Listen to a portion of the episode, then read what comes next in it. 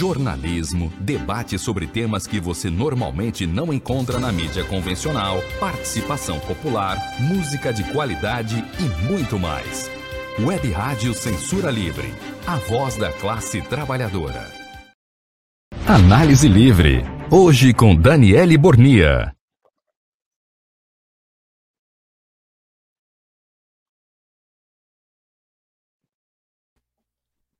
Bom dia.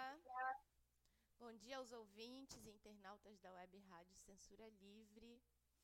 Bom, hoje, nessa terça-feira, dia 8 de novembro, vamos falar sobre os 105 anos da Revolução Russa, Revolução de Outubro de 1917.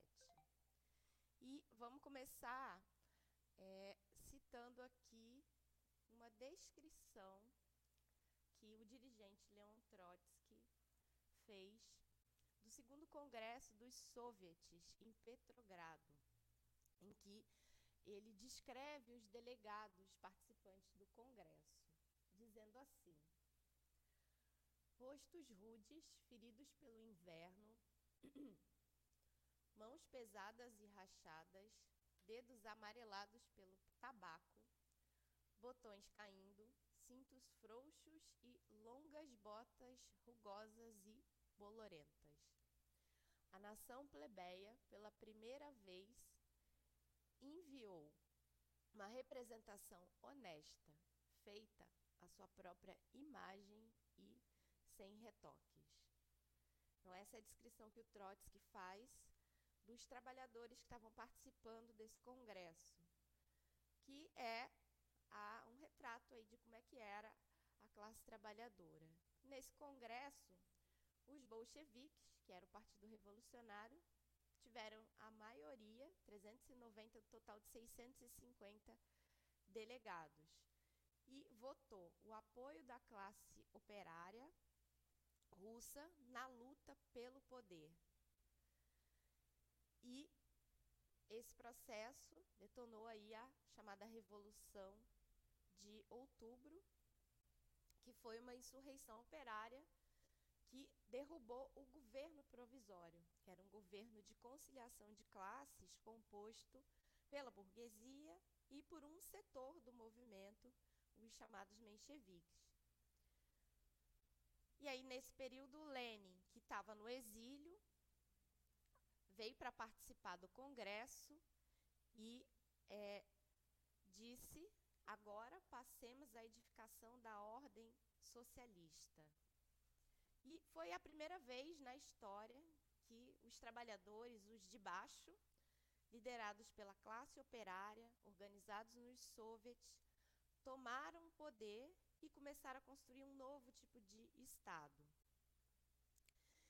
E nesse processo foi muito importante a liderança do Partido Bolchevique, porque sem essa direção revolucionária, a Revolução Russa, um processo que mudou a história do planeta, não teria acontecido.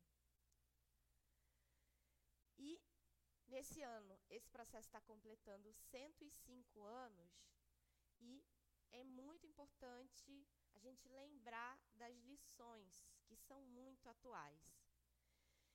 E uma das lições é de que é possível fazer uma revolução operária e socialista em aliança com os setores oprimidos e pobres da classe trabalhadora. Ou seja, muito diferente do que dizem por aí, de que é, os trabalhadores, os operários não podem tomar o poder e fazer uma revolução.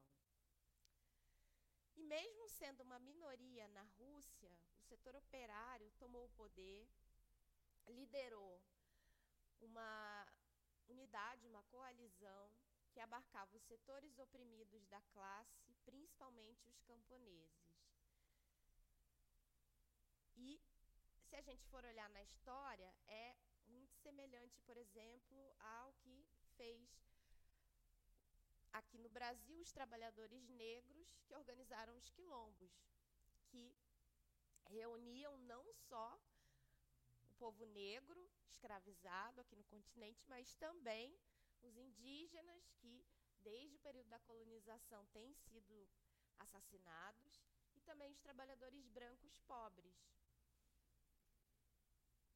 E essa experiência da Revolução Russa, assim como a experiência dos quilombos, mostra que é possível os trabalhadores chegarem ao poder e que os trabalhadores vão ter que liderar os outros setores sociais, como os camponeses, os desempregados e subempregados. Então, essa é uma lição importante que a Revolução Russa nos ensina. E a Revolução de Outubro também provou que uma revolução operária não só é possível, mas também é necessária para resolver os problemas que o capitalismo gera para os trabalhadores.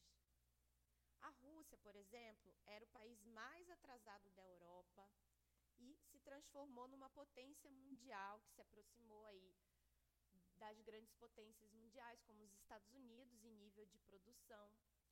Tinha um crescimento duas ou três vezes maiores que as da China de hoje, mas num sentido oposto, porque resolvia os problemas sociais que nunca nenhum país capitalista chegou a resolver, como, por exemplo, o desemprego, que deixou de existir na Rússia nesse período.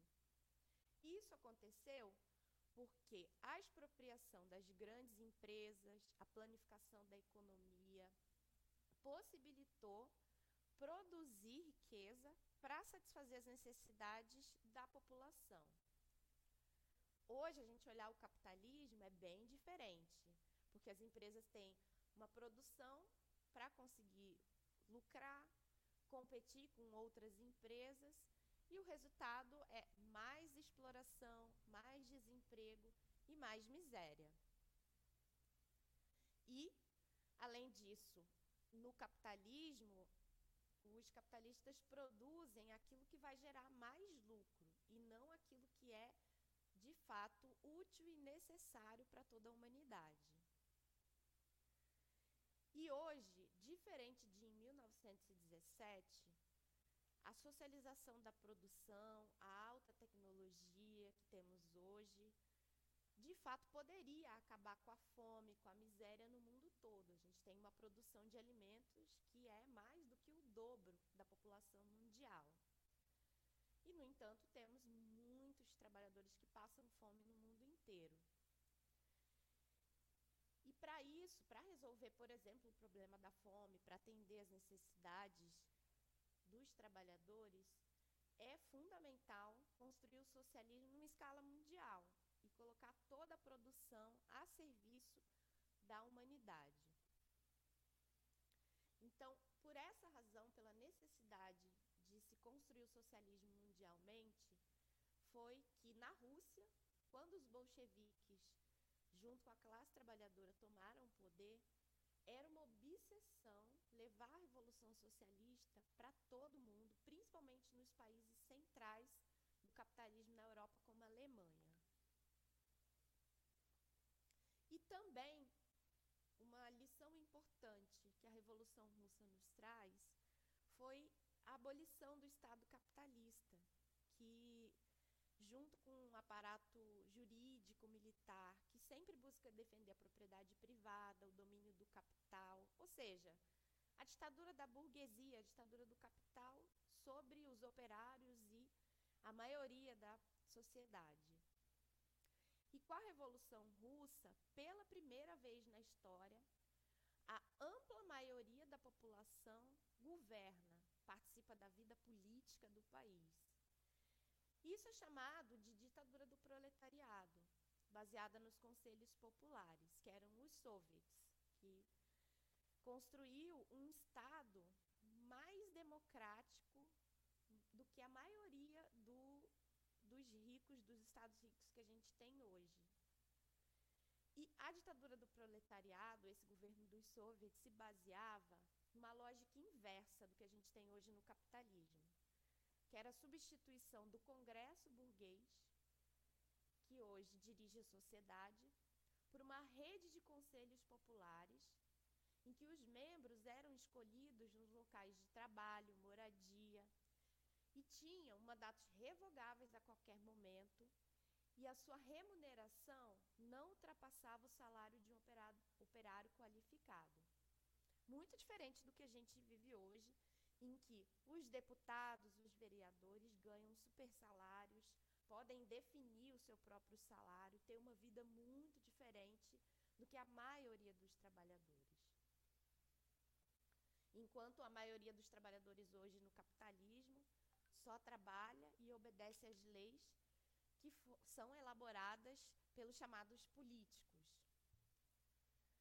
E a ditadura do proletariado exige uma participação ativa e permanente das massas trabalhadoras na vida econômica, política e cultural do país, porque são os de baixo que definem os rumos da sociedade, que é muito bem diferente do que a gente vive hoje, né? Como eu falei, que os trabalhadores são chamados a votar a cada quatro anos e que na prática é definir é, quem vai segurar o chicote que bate no lombo dos trabalhadores, que é um bando de políticos ladrões que são financiados pelos capitalistas.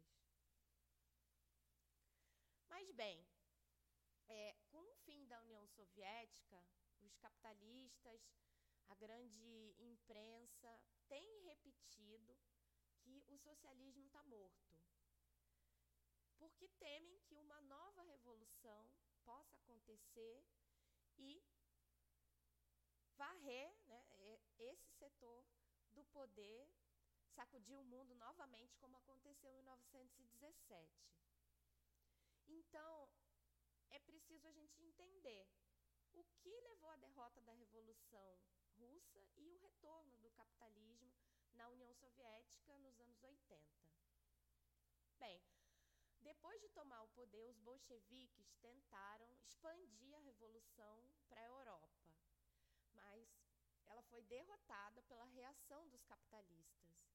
Isso deixou a jovem República, é, Soviética isolada e teve que enfrentar a tentativa de invasão organizada pelas potências capitalistas. Foram aí cerca de 14 exércitos que invadiram a União Soviética.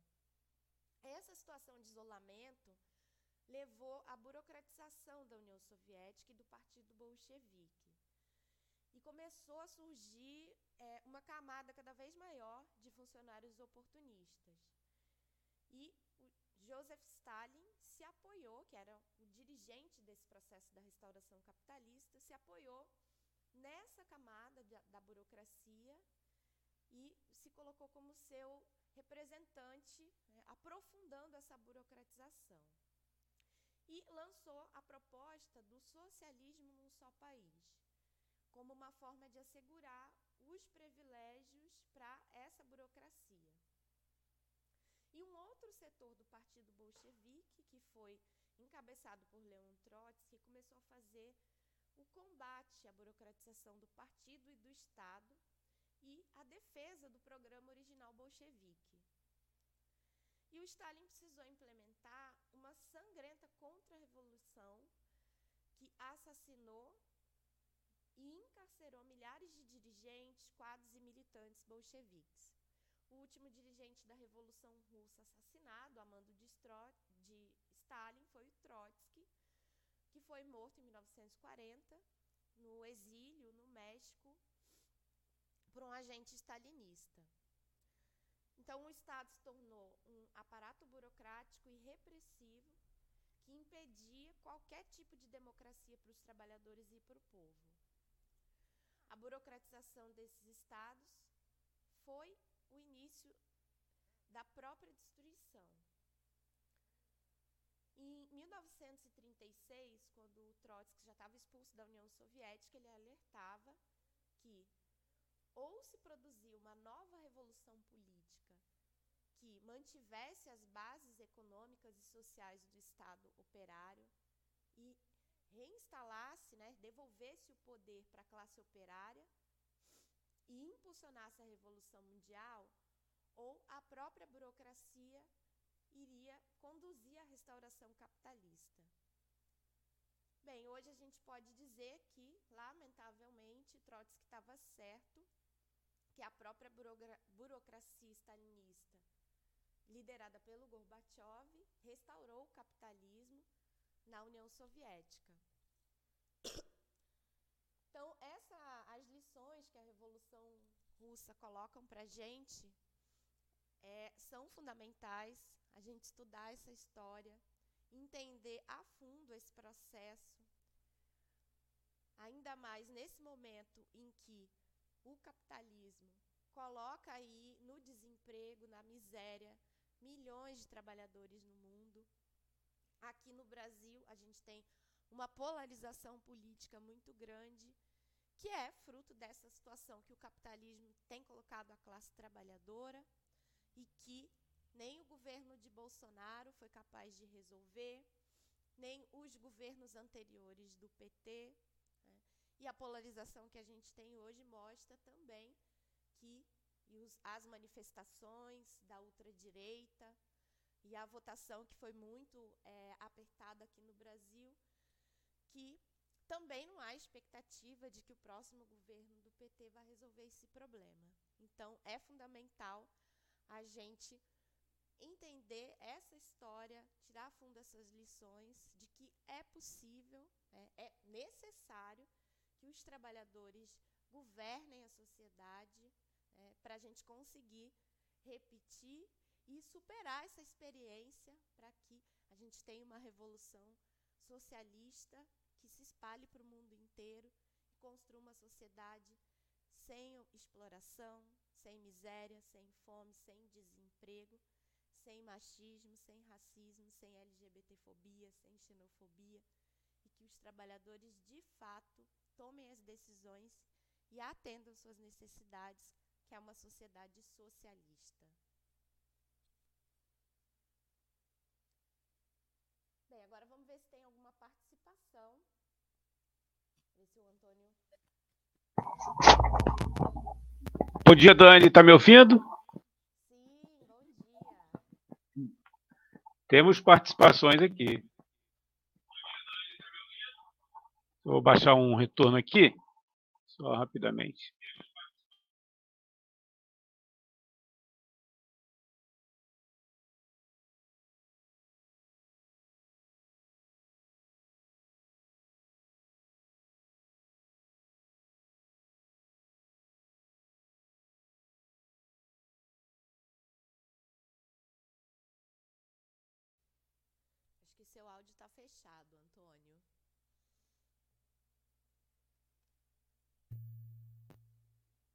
Agora sim. Agora sim. É, temos participações é, através do WhatsApp, daqui a pouco eu vou ler, do Cláudio. É, vou colocar aqui na tela o nosso número do WhatsApp. Você que está acompanhando aí através da nossa página no Facebook, né? no canal da emissora no YouTube e também no nosso aplicativo, nossos aplicativos. E também o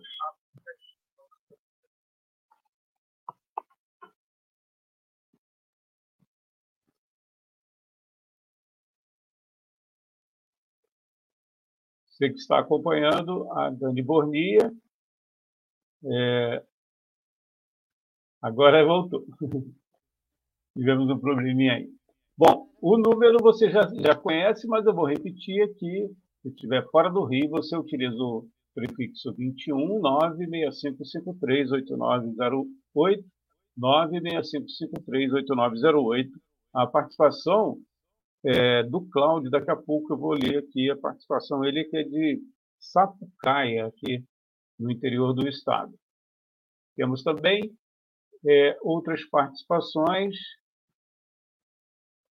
da professora Deise Oliveira, sempre conosco aqui, a gente agradece, está né, tá dando um bom dia aqui, e também parabenizando você, Dani, aí pela escolha do tema Revolução Socialista Russa, e ela também segue aqui dizendo, olha, a universalização os direitos trabalhistas, como aposentadorias, férias, 13 terceiro, etc., iniciaram com a Revolução Russa. A estabilidade no emprego também. E ela também tem mais uma participação. Ela diz: a campanha falsa do fim do socialismo é, mentalidade empreendedora facilitou a campanha do fim das, dos direitos. Volta ao século XIX, da escravidão. E também a gente agradece aqui a professora Deise Oliveira, a Lourdes Silva, é, aqui de São Gonçalo, a Lurdinha, mais conhecida como Lurdinha do PT, também. Daqui um, um recado dela, muito bom, obrigado. E Lumiar e Transição Econômica, também participando aqui, está acompanhando, a gente agradece. Posso ler aqui a participação do Cláudio? Está um pouquinho baixo aqui o retorno, vou pedir a Dani para aumentar um pouquinho o. É, ele diz: fala-se em crise das direções para evitar o avanço das massas. Qual o antídoto para isso? É, só contextualizando né, que é, os socialistas é, dizem que o quadro não é favorável porque existe uma crise nas direções e direções dos partidos de esquerda, né? E acho que já abandonaram há muito tempo, a minha avaliação, o socialismo. Tem, às vezes, socialismo só no nome. Por gentileza, Dani, pode responder aí ao Cláudio? Bom, é... há uma crise, de fato, que é a principal crise. A crise mais importante é a crise de direção. É... A Revolução Russa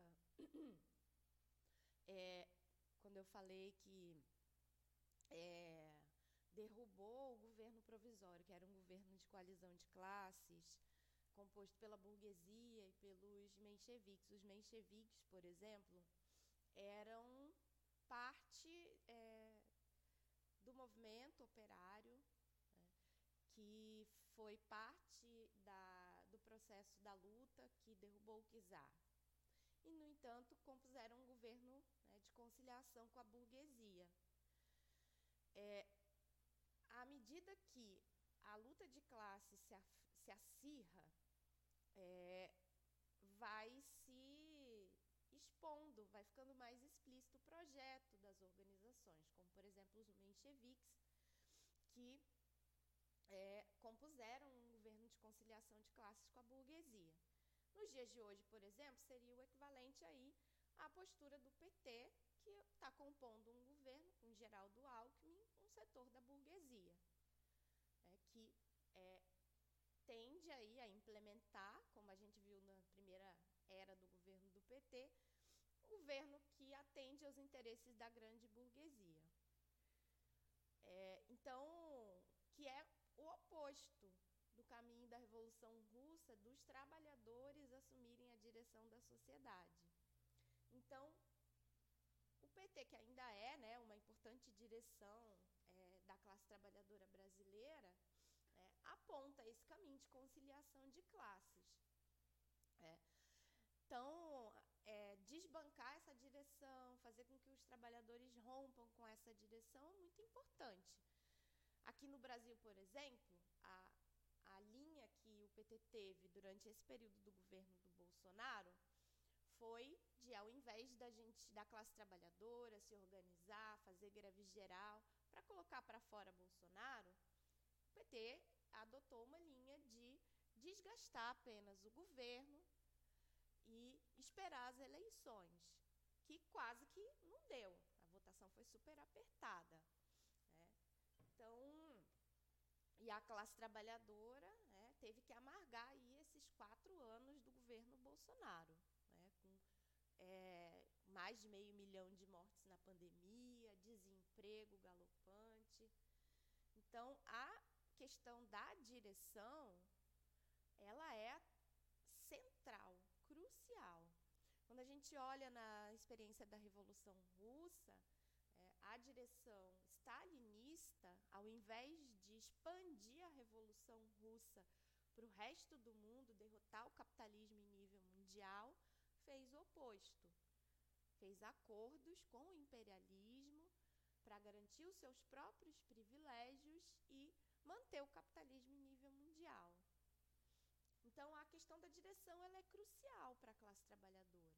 Né? Se é uma direção que é, se apega a privilégios para resolver individualmente os problemas que são do conjunto da classe trabalhadora, ou se é uma direção que confia na capacidade de luta e organização da classe trabalhadora para superar coletivamente os problemas, né, é, desbancando a burguesia, derrotando a burguesia é, em nível é, local e mundial para poder atender às suas necessidades. Então, agradeço aí ao Cláudio por essa pergunta, que essa é uma questão central. Construir essa direção revolucionária. E aí hoje a gente tem uma campanha que diz que a política é suja, que partido é tudo vendido, é, para que os trabalhadores não se organizem em partidos revolucionários. Mas política é uma ciência que trata da organização das regras da sociedade. E partido serve para disputar poder, é uma ferramenta de organização da classe para disputar poder. Quando a burguesia diz que os trabalhadores não podem tomar partido, não podem se organizar em partido, ela está advogando em causa própria, né, para que os trabalhadores não se organizem, não se coloquem aí é, para disputar o poder com a burguesia na sociedade. E hoje, aí é, trazendo os temas que Daisy colocou, é, é fundamental que os trabalhadores se organizem, porque há é, uma, diante da crise econômica, uma situação cada vez mais difícil para os trabalhadores, com um aumento do nível de exploração, além do desemprego, né, toda uma é, ideologia, né, um conjunto de ideias falsas que diz que além de dizer que é, o socialismo acabou, que não tem como, mas de que os trabalhadores agora podem ser empreendedores. É, que querem fazer parecer de que os trabalhadores podem chegar a ser burgueses, é, mas na verdade, empreendedor hoje cada vez mais está explícito que é um sinônimo para trabalhador sem direitos, sem carteira assinada, sem férias, sem décimo terceiro, né, que são aí é, os CNPJs da vida, né, os trabalhadores por aplicativos, né, então é, é, essa, toda essa ideologia tenta enganar os trabalhadores de aceitar um nível de exploração cada vez maior. Legal, Dani. O Almir César Filho está acompanhando pelos nossos aplicativos. A gente agradece aí a, a audiência dele e manda aqui um abraço. Ontem ele é, comandou aqui um programaço, né, como sempre, o Economia Fácil, que teve a participação do professor de História, é, dirigente do PSTU e também da CSP Colutas, o Ciro Garcia. Você perdeu a participação no programa de ontem, do Economia Fácil. Você pode entrar lá na página da Web Rádio Censura Livre, no canal da emissora no YouTube, e é, pode assistir novamente o programa. Tani, é, a gente pede desculpas aí aos nossos ouvintes internautas, tivemos um probleminha de áudio aí, mas prometemos na próxima semana resolver para que você está acompanhando não só o programa no nosso site, nos nossos aplicativos, também aqui na transmissão ao vivo, na página da Web Rádio Censura Livre, no canal da emissora, possam ter um som melhorzinho um pouco, né? A gente pede desculpa aí, mas isso, isso acontece, os atropelozinhos acontecem e é, podemos ir? Alguma outra informação? Bom, é, tem uma informação sim, né, é, nessa semana está acontecendo as eleições do Diretório Central dos Estudantes da UF. Processo importante aí é, aqui na, na, região, no estado, na verdade, que a UF é uma das universidades mais interiorizadas, é, que é, estão disputando a eleição aí. As duas principais chapas, é, uma que representa esse projeto de conciliação de classes que a gente estava discutindo aqui, e a outra que unifica aí é, as organizações que não têm ilusões no governo do PT, que vai se iniciar em 1 de janeiro, e que é, tem disposição para unificar as lutas, impulsionar em primeiro lugar e unificar as lutas, é, e junto com a juventude e os trabalhadores. É, então, que é a chapa 2 da oposição, que está disputando esse processo das eleições do DCE. Né? Então, nós estamos acompanhando, apoiando. Ontem teve uma, um ato de apoio à Chapa 2, lá no campus do Gragoatá, é, que dialogou com os estudantes que estavam ali é, no bandejão do campus do Gragoatá. Né? Então, as eleições vão até quinta-feira, até quarta, em Niterói, e é, quarta e quinta no, in, nas unidades aí nos campos do interior. Né? Então, quem for estudante da UF aí, fique ligado né? e é, vote chapa 2 né? nas eleições do DCE da UF. Só mais uma informação, colocando aqui na tela, você quiser fazer contato direto com a Daniele Bornia, e apresenta e produz aqui o Análise Livre, facebook.com.br mml do RJ. facebook.com.br mml do RJ, né? Ou então mandar mensagem também que a gente repassa para a Daniele Bornia, do Movimento Mulheres em Luta, através do WhatsApp, que é o 21 DDD fora do Rio 965538908 965538908. Daniel. Bom, queria agradecer aí o Antônio mais uma vez né, e aos ouvintes internautas da Web Rádio Censura Livre, aos que participaram aí a, da nossa edição de hoje, Lourdes, Deise, Cláudio, Limiar e Transformação, né, que a Lourdinha. acompanharam, Lourdinha, que acompanharam aí a nossa transmissão. E um abraço também àqueles que vão escutar aí é, o programa gravado né, no YouTube, Facebook e nas plataformas de streaming. Um abraço, Dani. Um abraço, até semana que vem.